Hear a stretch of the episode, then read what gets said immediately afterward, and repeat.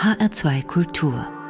Doppelkopf. Heute mit Wolfgang Beltraki. Ich heiße Karin Röder. Unser Gast ist Maler, ein sehr guter Maler. Und zwar so gut, dass er fast 40 Jahre lang rund 300 Werke in der Handschrift, also im Stile anderer Meister gemalt und sie zu Millionenbeträgen verkauft hatte, versehen mit der gefälschten Unterschrift des angeblichen Malers. 2010 ist alles aufgeflogen und Dabei hat er gleich den Kunstbetrieb vorgeführt. Kein Galerist, kein Auktionator und kein Gutachter hat er bis dahin die Fälschungen bemerkt. Die Strafe ist längst abgesessen, die Bewährungszeit ist auch vorbei und inzwischen malt er ganz offiziell für seine Kunden auch Werke in seiner eigenen Handschrift für immerhin sechsstellige Summen. Und das mit seiner eigenen Unterschrift. WB für Wolfgang Beltraki. Herzlich willkommen bei Doppelkopf. Ja, grüß Gott, Frau Röder. Herr Beltraki, mir gefällt zum Beispiel Night Talks von Edward Hopper, Die blauen Pferde von Franz Marc oder das Straßencafé von Vincent van Gogh. Kann ich die auch als Kopie bei Ihnen in Auftrag geben? Absolut nicht. Warum nicht? Weil äh, das muss man jetzt direkt mal klarstellen. Ja? Ich habe nie kopiert. Ich habe also niemals Gemälde kopiert, sondern immer nur Bilder in der Handschrift jeweiliger Maler gemalt, okay. neue Bilder, mhm. die ins Werk passten. Das heißt, ich habe eigentlich auch keine Fälschung gemalt, sondern ich bin auch nicht verurteilt worden wegen gefälschter Gemälde, sondern wegen der Unterschriften. Weil Sie die Unterschrift des angeblichen Malers, gefälscht, gefälscht haben. Genau, ja. die Gemälde waren Originale. Aha, okay, also Originalgemälde von Wolfgang Beltraki mit gefälschter Unterschrift. Inzwischen. ich mal Bilder, manchmal mische ich Handschriften für irgendwelche vergangenen Maler, Zeiten, Epochen. Aber das macht jeder Künstler kein Künstler äh, malt irgendwas, was nicht irgendwie mhm. schon doch mal gegeben hat. Ja, das ist klar. Es geht ja Musikern genauso. Inzwischen setzen Sie allerdings den Namen Wolfgang Beltraki drunter. Genau.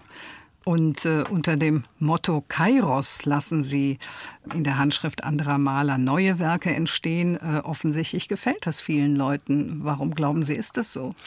Ja, das war unser, unser letztes Projekt es ging eigentlich darum, 2000 Jahre Kunstgeschichte mal anders zu zeigen. Wir wollten Bilder zeigen, die eben nie gemalt worden sind, aus verschiedenen Gründen, weil sie vielleicht zu der Zeit war es nicht aktuell oder die Leute wussten nicht davon, die Maler. Und so haben wir uns dann durch diese ganze Kunstgeschichte gearbeitet.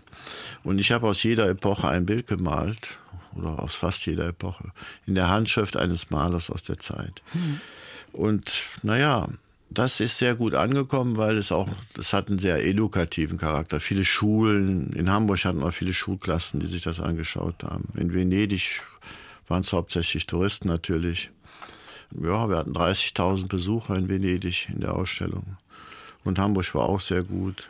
Wolfgang Beltraki. Angeblich haben Sie 35 Millionen Euro verdient damals, Herr Beltraki. Ich weiß nicht, ob das stimmt über knapp 40 Jahre lang. Wo ist das Geld geblieben? Ja, wie das so ist mit Geld, ne? das verflüchtigt sich. Nein, wir haben natürlich gut gelebt, wir mhm. haben auch viel Geld gebraucht immer und über einen langen Zeitraum und naja. Tja, also auf großem Fuß gelebt? Nee, gar nicht nee? mal. Nee, gar nicht mal, würde ich nicht sagen.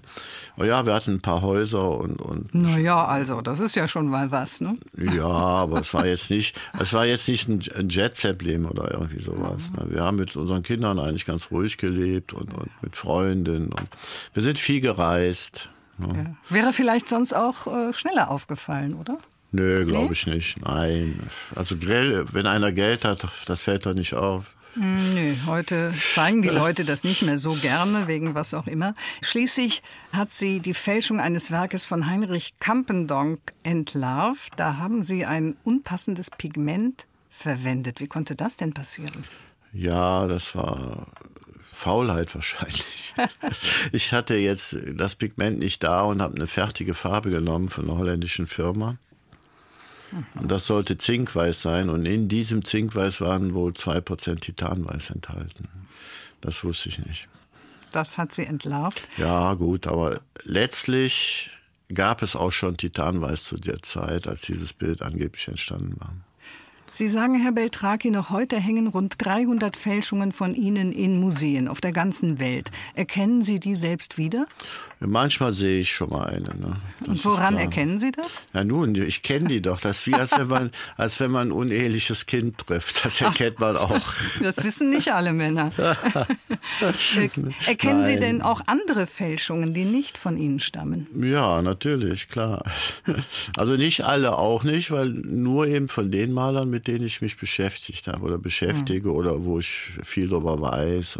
Sagen wir mal so, ich sehe häufig schon mal, es sind hauptsächlich falsche Zuschreibungen, die man dann sieht, ne? bei alten Gemälden. Ne? Was heißt das, falsche Zuschreibungen? Ja, dass man sagt, das war der und der Maler, mhm. aber in Wirklichkeit ist es die Werkstatt gewesen oder er war nur ganz gering beteiligt daran, sowas. Ne? Ja, ist das denn nicht üblich in der Kunstwelt, dass angeblich der Meister es gemalt hat, in Wirklichkeit waren es seine Schüler oder seine Frau? Ja, es war früher üblich und heute ist es sowieso üblich. Heute sind die großen Kunstbetriebe ja alles Factories und, und die Maler selber malen ja auch nicht unbedingt die Bilder selber. Finden Sie das in Ordnung? Ja, finde ich durchaus in Ordnung, ja. Aber dann kann man ja auch nicht immer sagen, XY hat das Bild gemalt. Da müsste ja korrekterweise der Name des Schülers oder der Frau drunter stehen. Ja, eigentlich schon, aber es ist eben nicht so. Es war auch nie so. Sehen Sie, in naher Zukunft werden Computer die Bilder malen. Da bin ich von überzeugt. Mhm. Das passiert ja schon heute. Jeff Koons hat auch seine Leute jetzt, glaube ich, inzwischen alle entlassen, die so Bilder nach Zahlen gemalt haben. Und der macht das jetzt auch mit einem Computer. Und die Computer können das wahrscheinlich sogar dann sogar besser. Und ja, wer soll dann unterschreiben? Der Computer oder der, der die Algorithme geschrieben hat oder wer? Ich weiß es nicht. Ne? Es ist die Zeit, es ist eine Evolution, die hat da stattgefunden in den letzten 20 Jahren und die wird auch so weitergehen. Da kann man auch nichts gegen sagen, das ist nun mal so. Ne? Das sagt der frühere sogenannte Jahrhundertfälscher Wolfgang Beltraki bei Doppelkopf in HR2 Kultur. Herr Beltraki, mit Ihrer Festnahme war dann alles weg, Ihr ganzer Besitz, die Gläubiger hielten die Hand drauf. Inzwischen können Sie längst wieder ein finanziell sorgloses Leben leben. Das hätten Sie doch auch schon früher haben können, auf ganz legalem Wege. Was hat Sie damals auf die schiefe Bahn gebracht? Ja, so schief war die Bahn erstmal gar nicht. erstmal. Erstmal war sie immer noch ziemlich gerade und ist dann eben ein bisschen schiefer geworden mit Aha. den ersten falschen Unterschriften. Aber wenn man das macht über so einen langen Zeitraum, sehen Sie, das war ja fast mein ganzes Leben, hm. dann sieht man das so nicht mehr empfindet das auch nicht so. Und es war auch spannend und viele Journalisten fragen mich, ja, aber heute ist das nicht viel schöner, jetzt sind sie berühmt, berüchtigt, verdienen auch viel Geld. Aber früher, ja, früher war es spannender. Brauchten Sie auch so den gewissen Kick? Hatten ja, es war spannender. Ja. Also, Oder waren Sie vielleicht auch ein bisschen geldgierig? Nö, also nö. nö. Dann hätte ich ja, ach, dann hätte ich ja 2000 Bilder gemalt oder noch mehr der Markt hätte das aufgenommen, gar keine Frage. Ne? Mhm. Der Weltmarkt ist schon groß. Also ich habe in Deutschland ja nur, ich glaube, fünf Bilder verkauft, fünf, sechs Stück. Die Deutschen, das waren nie unsere Kunden. Hm. Ja, wo sitzen denn dann Ihre Kunden, die so viel Geld ausgeben? In der ganzen Welt. ja. In der ganzen Welt. Auch heute ist es genauso. Ne? Ja. Meine Sammler heute das ist nur ein geringer Teil Deutscher. Gehört das auch zum Geschäft, dass man die Kunden nicht verrät, noch nicht mal ihre Herkunft verrät, das Land? Es, nein, das ist bei mir gar nicht so. Es waren Amerikaner, es waren Chinesen, mhm. es waren vor allen Dingen Japaner damals auch. Ja. In, den, in den späten 80er Jahren waren es hauptsächlich Japaner. Franzosen, Engländer und auch wenige Deutsche. Hm. Wir haben ja nie privat verkauft, sondern immer über die großen Auktionshäuser und über einige Großgalerien. Ja. Und von daher äh, kannten wir unsere Kunden ja gar nicht persönlich. Mhm. Und das war natürlich auch hilfreich nachher bei der Abwicklung. Wir haben ja eine Privatinsolvenz gemacht und äh, das ging natürlich gut. Wir haben dann unsere wenigen Käufe, wir hatten nur zehn, zehn Gläubiger. Die haben wir dann verständigt und fertig. Tja, so konnten Sie dann auch hinter denen bleiben, erst mal eine Zeit lang. Also Sie haben sich übers Gesetz hinweggesetzt, ohne das so richtig zu merken, wenn ich Sie richtig verstanden habe. Und irgendwo habe ich über Sie gelesen, Sie haben sich nie gerne an Regeln gehalten. Nein, ich bin ja aufgewachsen in dieser, in dieser Zeit, die Ende 60er Jahre, diese Hippie-Zeit. Mhm. Ich, ich, war schon ein ziemlicher Freak. Sie sehen auch noch ein bisschen aus wie so ein Hippie mit ja, den langen Haaren. Wie ein alter Hippie. ja. ich bin nun mal auch nicht mehr jung. Aber ich habe halt dieses Leben gelebt und zwar mein Leben lang. Ne? Mhm. Und es hat mir viel Spaß gemacht und äh, ich bereue da auch nichts. Ne? Ja, und äh, trifft das auch auf andere Bereiche zu, dass Sie, was weiß ich, zum Beispiel auch schon mal was im Supermarkt haben mitgehen lassen oder Nein, gilt also, das nur für die Kunst? Nee, nee, also ich, das muss ich sagen, ich war immer ein grundehrlicher Mensch, bis auf diese eine Geschichte mit den hm. Signaturen. Das, das glaube ich Ihnen sogar. Das war immer so, das hätte ich nie gemacht, das, das wäre mir zu, pff, nee. Ja, klar. Inzwischen leben Sie in der Schweiz. Ja. Am Vierwaldstätter See. Warum sind Sie da hingezogen? Also nach dem offenen Vollzug sind wir aus Deutschland sofort weg, wieder nach Frankreich. Wir haben ungefähr 25 Jahre in Südfrankreich gelebt, in der Nähe von Montpellier. Wir sind dann zurück nach Montpellier und äh, ja, das ging zwei Jahre ungefähr einigermaßen gut. Aber dann, die Situation in Frankreich hat sich sehr verändert. Inwiefern? Oh, politisch ja. sehr verändert. Also der ganze Süden, das ist alles der Front National inzwischen. Die haben überall, äh, ja, teilweise bis in unserem Dorf hatten die 40 Prozent Stimmen inzwischen. Und äh, meine Kinder sind da aufgewachsen, da hatten die noch zwei, drei Prozent. Hm. Und das ist schwer zu ertragen. Und ich kann auch nicht irgendwo leben, wo so extreme Rechte regieren man merkt es dann auch so im Allgemeinleben und äh, wir hatten da zu viel Probleme. Das hat mir nicht mehr gefallen. Man zahlt 70 Prozent Steuern und hat trotzdem auch noch Probleme. Das sieht man dann irgendwo nicht mehr ein. Ne? Nur ein paar Rechte gibt es in der Schweiz allerdings auch. Ja, aber ne? nicht solche Rechte wie da. Also vergleichen Sie die mal nicht. Der Front National, das ist eine Organisation, die hat doch durchaus militante Zweige. Also rechtsradikal sind die dann schon die eher. Die sind sehr rechtsradikal. und ähm, ja, ich denke, die werden auch den nächsten Präsidenten stellen in Frankreich. Naja, das wollen wir mal nicht hoffen. Ja, Herr Beltraki, wie sieht der Alltag in der Schweiz aus? Der Alltag in der Schweiz ist also doch anders, als man als Deutscher allgemein denkt, weil die Deutschen, muss ich sagen, haben ein falsches Bild von den Schweizern. Hatte ich auch. Ne?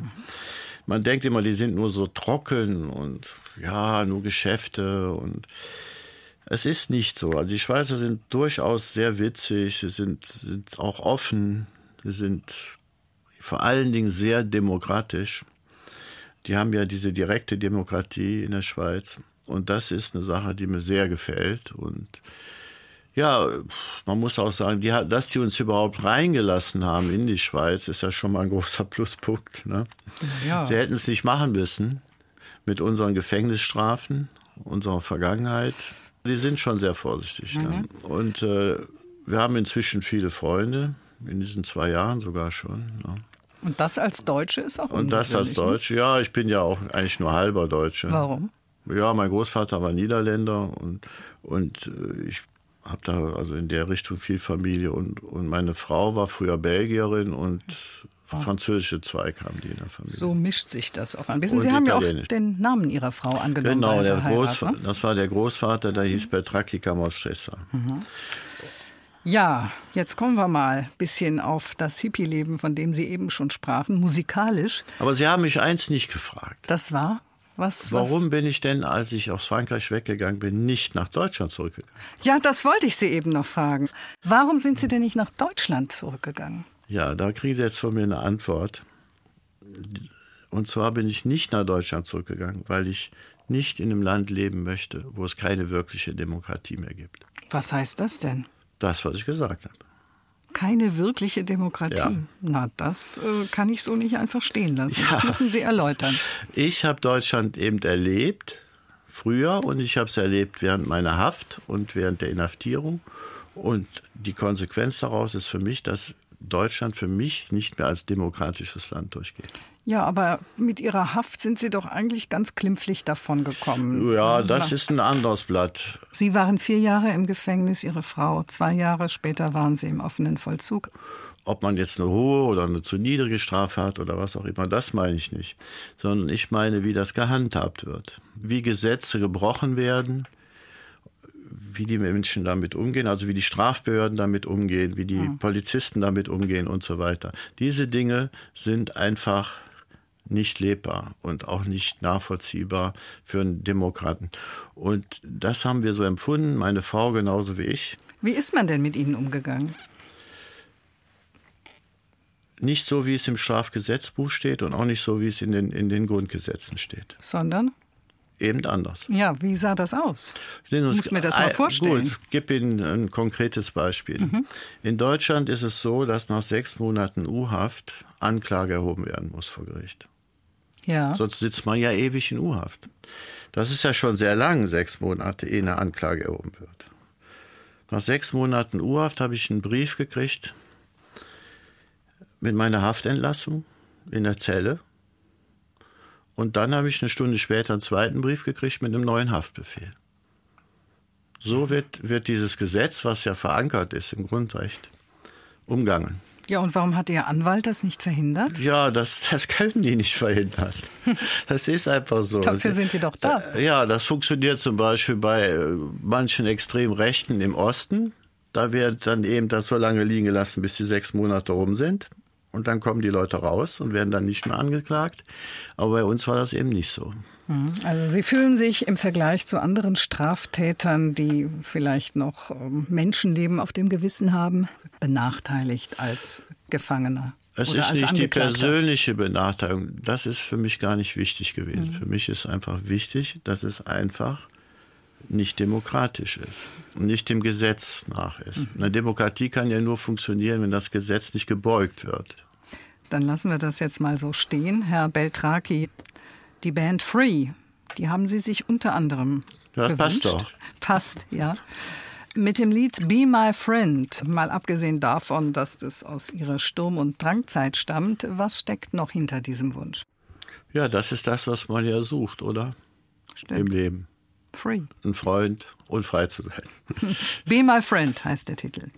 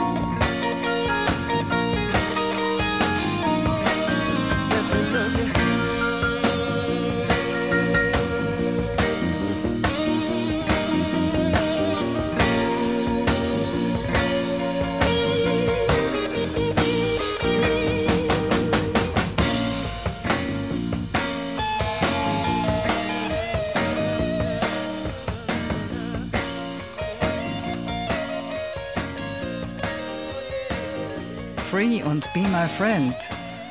Ja, man muss schon gute Freunde haben, wenn man so einen Coup landen will wie Wolfgang Beltraki. Bei Ihnen waren es nur Ihre Frau und ein anderer Freund. Sonst wusste niemand davon, Herr Beltraki, dass Sie über fast 40 Jahre lang Fälschungen angefertigt haben von anderen Malern. Sie sagen ja, es waren keine Fälschungen, sondern Originale. Äh, Sie haben die Unterschrift gefälscht dieser Werke und haben Ihre Unterschrift darunter gesetzt. Da sind Sie aber ziemlich arbeitsteilig vorgegangen mit Ihrer Frau und diesem Freund. Wie hat das überhaupt funktioniert, dass über so lange Zeit da nicht mal jemand sich verplappert hat von den beiden und auch Sie selbst nicht? Also die erste Zeit habe ich es ganz alleine gemacht. Noch in den 70er Jahren bis Anfang der 80er, da war mein Schwager damals noch mit ja. beteiligt. Aha. Und dann ist er auf den alten Teil gegangen, der war schon sehr alt auch. Mhm. Und ist auch später gestorben. Und mein Freund, der ist dazugekommen Anfang der 80er Jahre und äh, hat den Verkäufer gemacht. Weil ich bin ja nie bekannt gewesen, ich bin nie nach vorne gegangen, ich habe nie mit irgendwelchen Leuten gesprochen oder habe Bilder angeboten oder sowas. Sie haben im Hintergrund fleißig gemalt. Ja, ich habe im Hintergrund recherchiert, mhm. habe die richtigen Bilder gemacht und wusste auch, wo man die hingeben muss zum Verkaufen. Und das hat mein Freund gemacht und das hat er über viele, viele Jahre gemacht und auch sehr gut gemacht. Das ging auch deshalb sehr gut, weil er wirklich überhaupt keine Ahnung von Kunst hatte. Also er konnte sich nicht verplappern, oder? Ja, erstmal das und, und die Kunden dachten natürlich, das ist ja ganz günstig, den ziehen wir über den Tisch. Ne? Und äh, dann erst 1992, als ich meine Frau kennengelernt habe, ist sie dazugekommen. Und gleich äh, war ja, sie damit einverstanden mit dieser Sache? Ja, sie hat sich überlegt und was sollte sie denn machen? Ich meine, sie stand ja nur vor der Wahl, entweder mitmachen oder nicht. Und sie wusste ja dann schon direkt auch Bescheid und äh, war in dem Fall ja auch schon straffällig dann. Mhm. Sonst hätte sie sie verraten. Und sie konnte sich gar nicht vorstellen, dass es irgendwie funktioniert. Mhm. Ja. ja, und dann haben wir das ja ungefähr 20 Jahre zusammen gemacht. Bonnie and Clyde waren Sie so etwas in der Kunstwelt mit Ihrer Frau Helene, haben zwei Kinder bekommen und äh, Sie waren vier Jahre im Gefängnis, Ihre Frau zwei Jahre später waren Sie im offenen Vollzug, haben Sie erzählt. Sie haben sich während der Haft Briefe geschickt, Liebesbriefe. Ja, 8000 Seiten. 8000, 8000 Seiten. Seiten. Ja, es gibt ein Buch auch mit einer Auswahl. Ja. ja? Das heißt mhm. Einschluss mit Engeln. Herr Beltraki, wo waren Ihre beiden Kinder während der Haft? Was ist mit denen passiert in der Zeit? Ja, das war so. Meine Tochter, die hatte da ihr letztes Jahr im Internat. Und mein Sohn war in England, der hat zu dem Zeitpunkt Englisch studiert. Also waren die. Ja, die waren erstmal aus der, gut Schuss, versorgt. aus der Schusslinie. Mhm. Und als wir dann im offenen Vollzug waren, ja, da waren die auch wieder da. Ne? Und äh, haben ihre Studien gemacht. Ne? Mein Sohn ist inzwischen äh, Gymnasiallehrer und meine Tochter ist seit vielen Jahren in London. Die hat Kunst studiert und macht jetzt noch ihren Master in Kunstgeschichte gerade. Das passt ja. Und beraten Sie sie auch? Ja, natürlich. Ja. Klar. Sie wird wahrscheinlich nicht so schnell reinfallen auf Fälschungen, die oh, Nein, ne? glaube ich nicht. ja. Sie hat schon viel Ahnung inzwischen, ja. Das sagt Doppelkopfgast Wolfgang Beltraki, geboren als Wolfgang Fischer 1951 in Nordrhein-Westfalen. Das hieß Altenbergen mhm. im Teutoburger Wald. Ich habe meine ersten sechs Jahre im Wald verbracht praktisch und ich habe mit sechs Jahren das erste Mal ein Automobil gesehen. Ja? Ja, ja gut, damals gab es ja auch nicht so viele Autos. Ja, aber das war schon ein Ding. Vorher hatte ich noch nie ein Auto gesehen. Und äh, dann sind wir nach Geilenkirchen wieder in den okay. Seifkant zurück. Da kam meine Eltern, also meine Mutter kam aus, aus der Gegend. Ihre Mutter war Lehrerin, Ihr Vater hat Kirchenbilder restauriert, Herr mhm. Beltraki. War er Ihr Vorbild? Ihr malerisches Vorbild? Ja, mein Vater war Kirchenmaler. Und ich musste so ungefähr seit meinem zwölften Lebensjahr nach der Schule immer mit ihm auf die Arbeit. Da haben Sie sich einiges abgeguckt.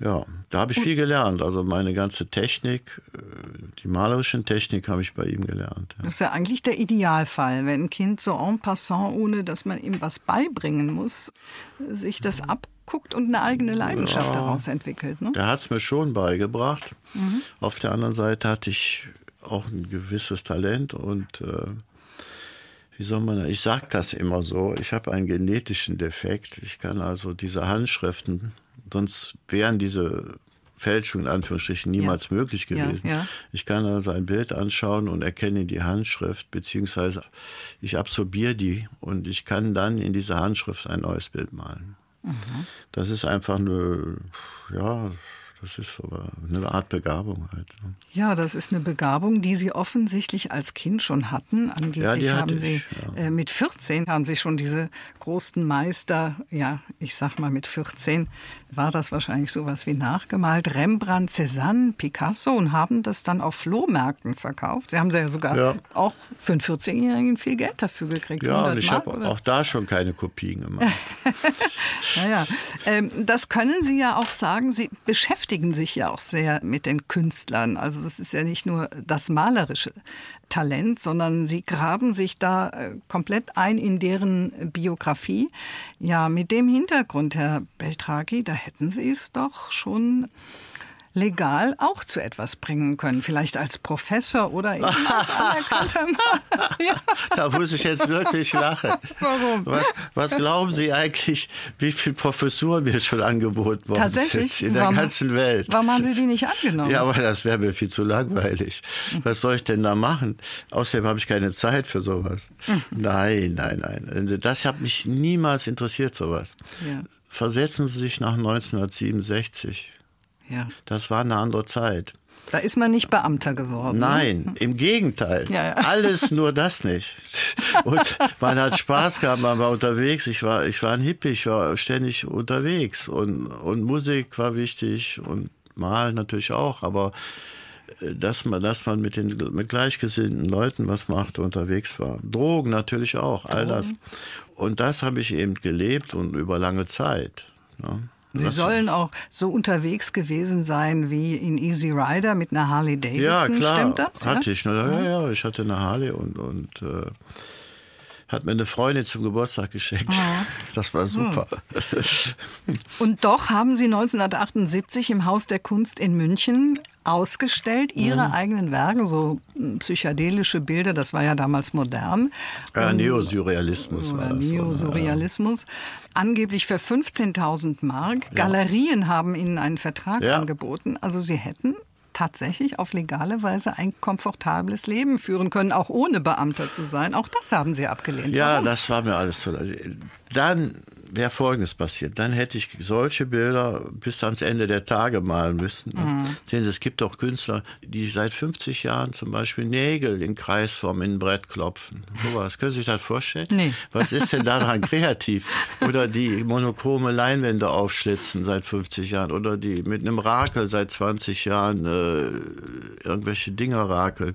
Oder andere, die ihre Bilder seit 50 Jahren am Kopf hängen und das als kreativ bezeichnen. Ja. Das entspricht reicht mir nicht. Gut, jetzt sind wir in einer Diskussion, die ja, glaube ich, geführt wird, seit es Kunst überhaupt gibt. Was ist eigentlich Kunst? Und, nee, nee, mir geht es ähm, um Kreativität. Kunst. Pff, Kunst ist heute ein, äh, ein teurer Luxusartikel vielleicht, ja.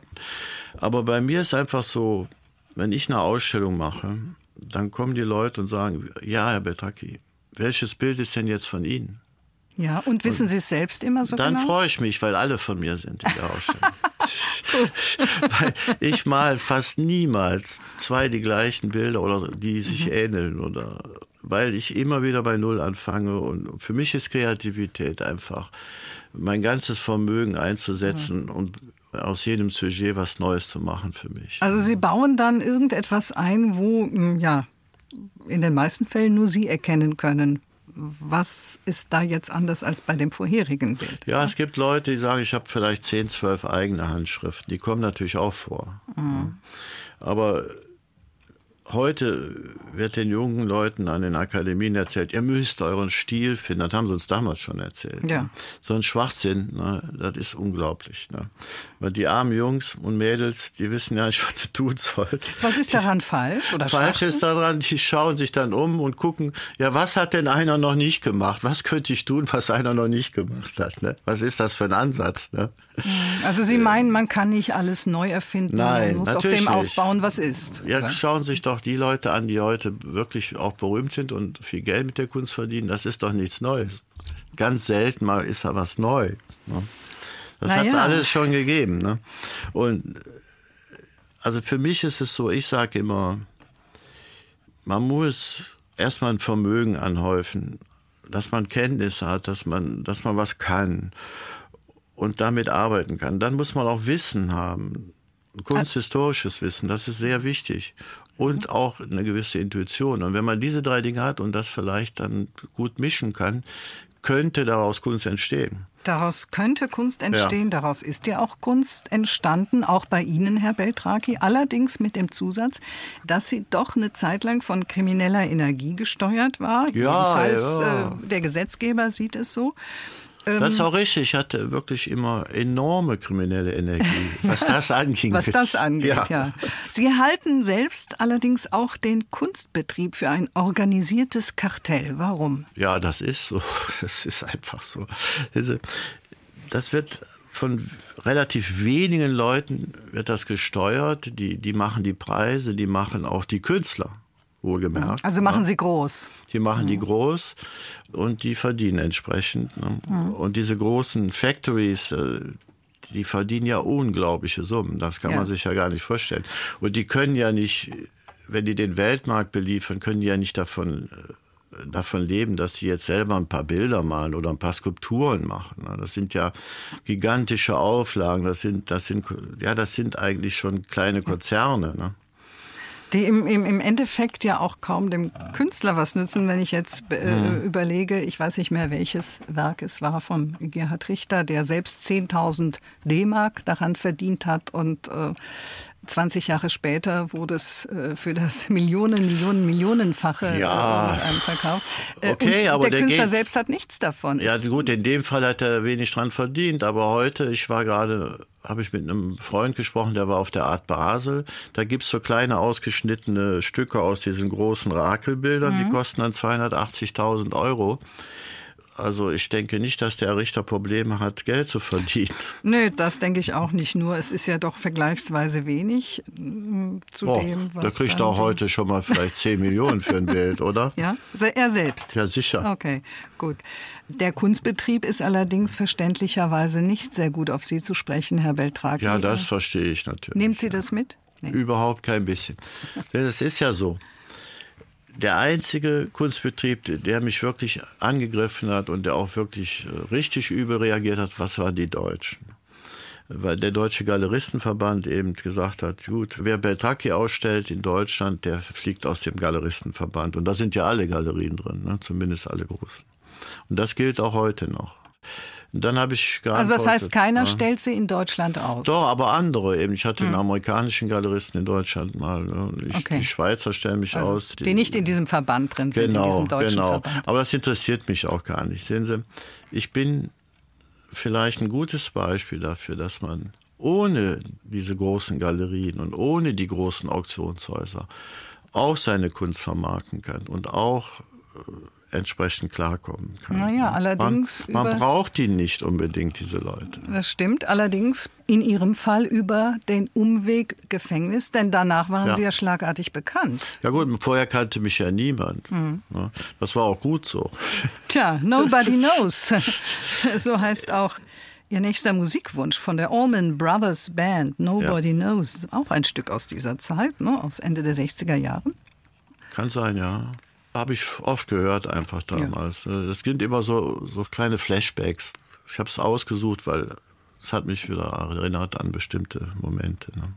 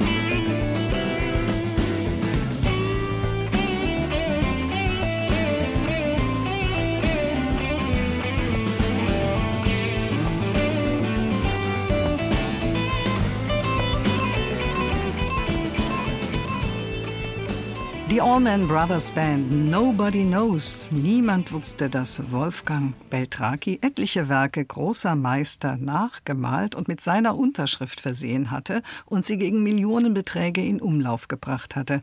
Heute malt er ganz legal in Originalhandschrift, also keine Fälschungen mehr.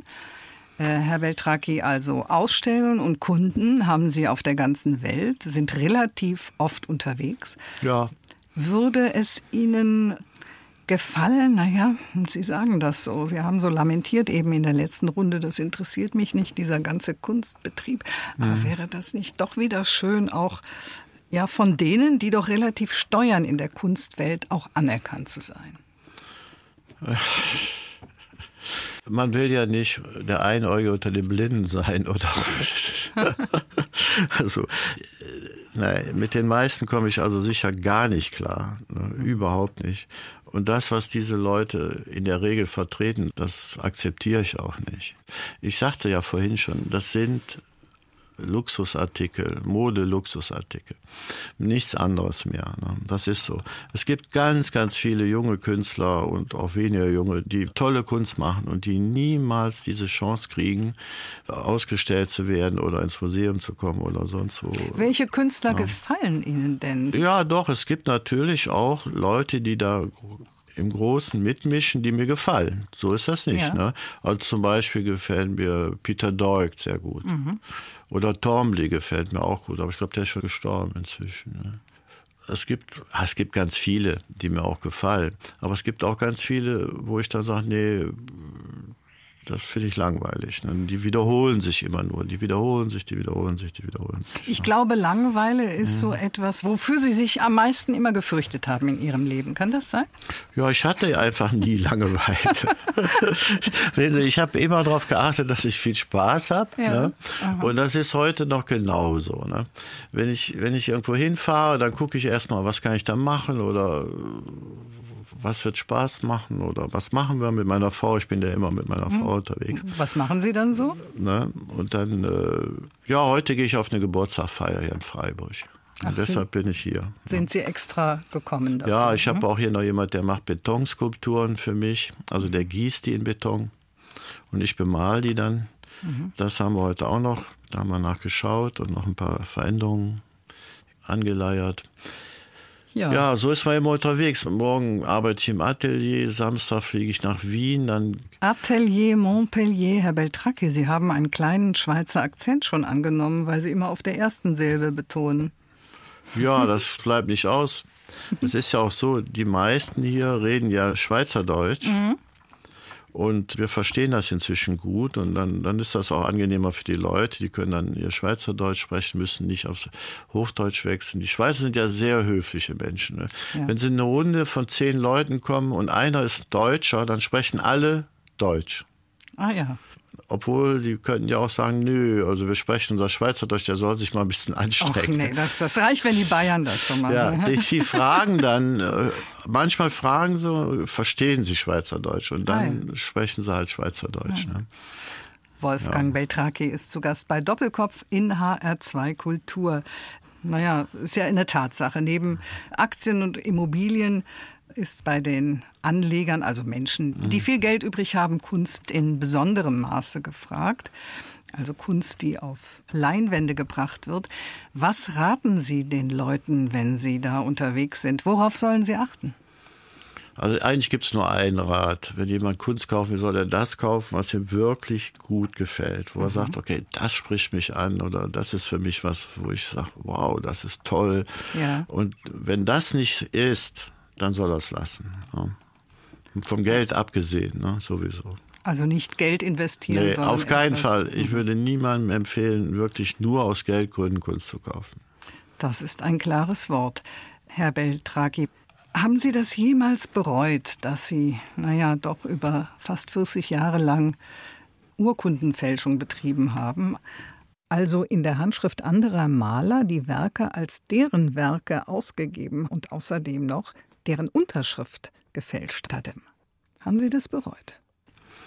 Ich kann Ihnen das ganz klar sagen. Ich habe mein damaliges Tun natürlich bereut, insofern, dass ich gesagt habe, okay, es war kriminell und dafür habe ich meine Strafe gekriegt. Ja, okay. Das habe ich bereut und das ist auch normal. Was haben Sie? Was ich nicht bereut habe, war mein Leben.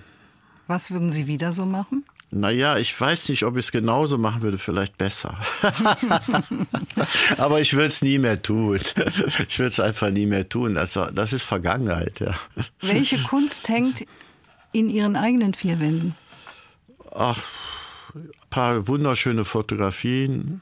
Meine Frau, meine Frau sammelt immer schon Fotografien für mich. Zum Geburtstag kriege ich immer eine Fotografie. Und äh, dann. Foto Fotografiert sie selbst?